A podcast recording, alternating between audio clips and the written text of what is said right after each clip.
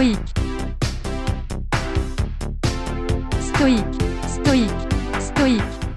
Si vous vous êtes pas déjà fait la remarque, beaucoup se la sont faites. Pendant le confinement, c'est vraiment cool. Je dépense beaucoup moins qu'avant. Parce que je suis à la maison, j'ai pas la tentation de faire des grandes dépenses, je vais pas au restaurant. Finalement, mon compte en banque s'en sort plutôt pas mal. J'ai une mauvaise nouvelle pour vous, en fait, pendant le confinement, vous dépensez beaucoup. Vous dépensez même peut-être plus, parce que vous êtes enfermé à la maison avec votre ordinateur, votre téléphone, vous dépensez beaucoup plus de votre attention.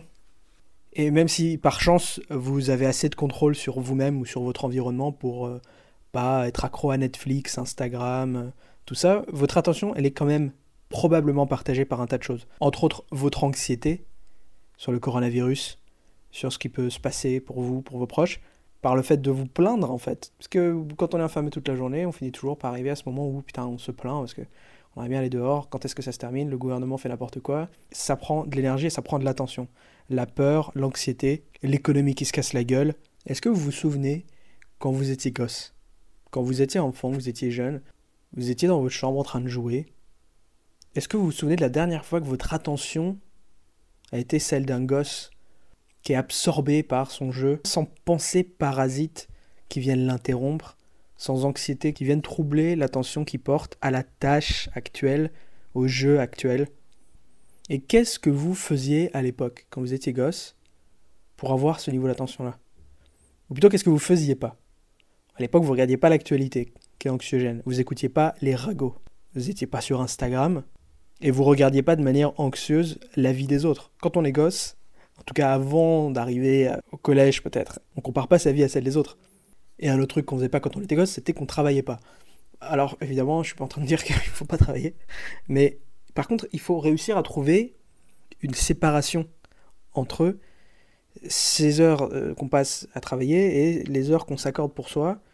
Et les heures qu'on s'accorde pour soi, si vous avez écouté ce que j'ai dit jusqu'à présent, elles doivent pas non plus être passées à regarder l'actualité du coronavirus, elles doivent pas être passées non plus à regarder Instagram et euh, la vie des autres. Alors en ce moment, la vie des autres, elle n'est pas euh, finalement aussi tentante que ce qu'elle peut être pendant le reste de l'année.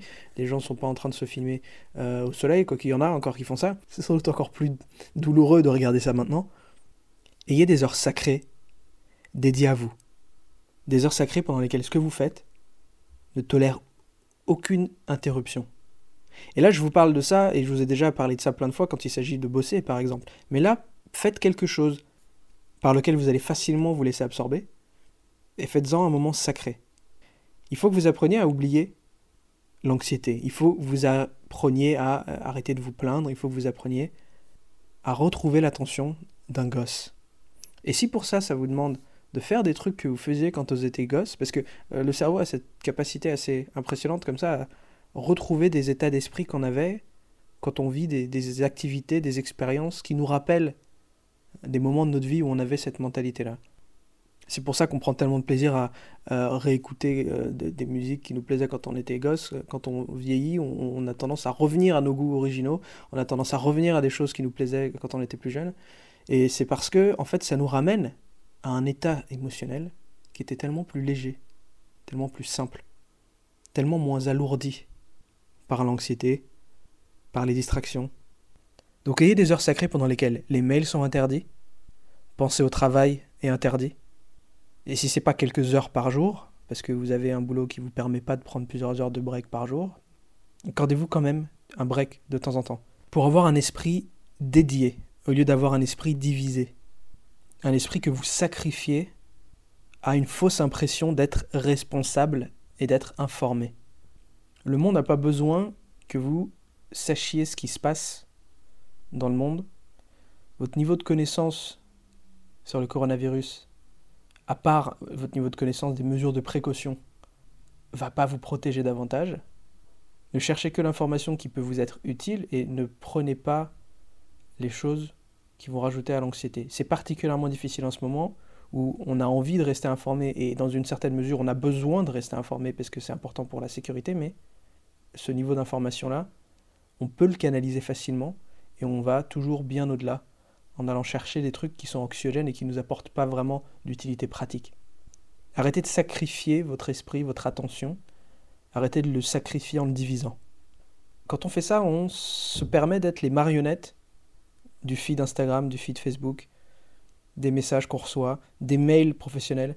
On est la marionnette de toutes les petites choses qui tirent sur notre attention. Et le fait de faire un pas en arrière pour rester avec soi, c'est une façon de prendre conscience de quelles sont ces ficelles. Parce que quand vous allez arrêter de regarder vos mails, ça va vous tirer un peu sur l'inconscient. Vous allez vous en rendre compte. Vous allez avoir envie d'aller regarder. Si vous mettez votre téléphone de côté alors qu'on est tous accros à notre téléphone, ça va vous démanger rapidement. Vous allez sentir que ça va tirer. Identifiez toutes ces petites ficelles qui tirent et essayez de voir jusqu'où elles remontent et comment vous pouvez les couper ou reprendre un peu le contrôle. Devenez votre propre marionnette plutôt qu'être la marionnette d'un tas d'influences que vous ne maîtrisez pas et que parfois vous identifiez même pas. Quand on prend le temps d'être avec soi-même, on identifie des ficelles, des pulsions, des addictions qu'on soupçonne pas forcément. Pour beaucoup de monde, le fait de suivre l'actualité, c'est une évidence. Et c'est quand on arrête qu'on se rend compte que finalement, il y en avait finalement tellement peu qui étaient utiles. On ne se rend pas compte qu'on est addict à certaines choses. C'est un exercice en thérapie cognitivo-comportementale qui s'appelle le fait de surfer sur les pulsions. Le urge surfing en anglais. Et c'est le fait, quand une pulsion vous prend, de sortir le téléphone, d'aller regarder les mails, de manger un cake, d'aller voir un porno, de vous asseoir avec cette pulsion, de pas la juger. Parce que ça sert à rien la juger, c'est normal d'avoir des pulsions. On est des êtres humains. Et le stoïcisme n'apprend pas à éliminer les pulsions.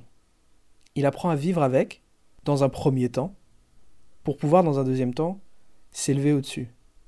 Mais si on fait preuve de sévérité envers soi-même, on ne peut pas s'accorder la possibilité de s'élever au-dessus. Parce qu'on est en permanence en train de se juger, on est en permanence en train de regretter les erreurs qu'on a faites, au lieu de se féliciter pour les progrès qu'on fait, les moments où on arrive à résister.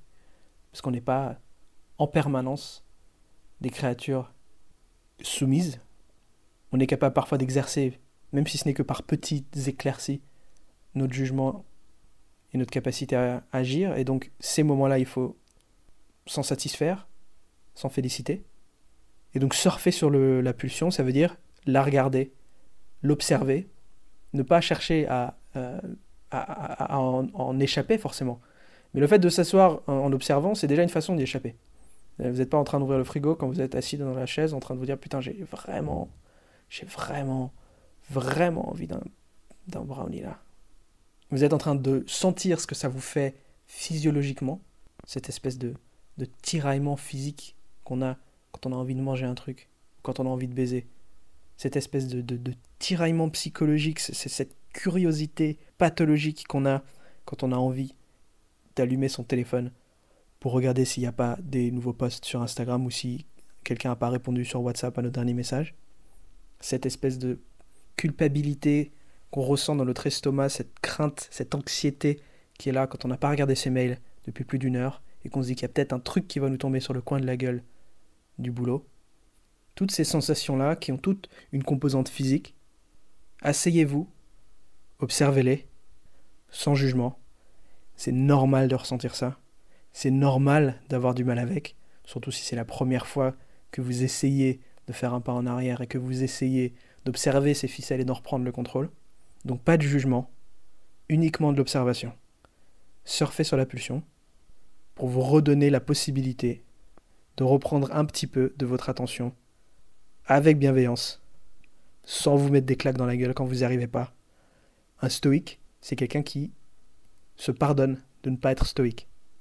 C'est un des plus beaux paradoxes de cette philosophie. C'est que ne pas réussir à être maître de soi, ça fait partie du trajet. C'est que échouer, régulièrement échouer, régulièrement faillir à son idéal, ça fait partie du trajet.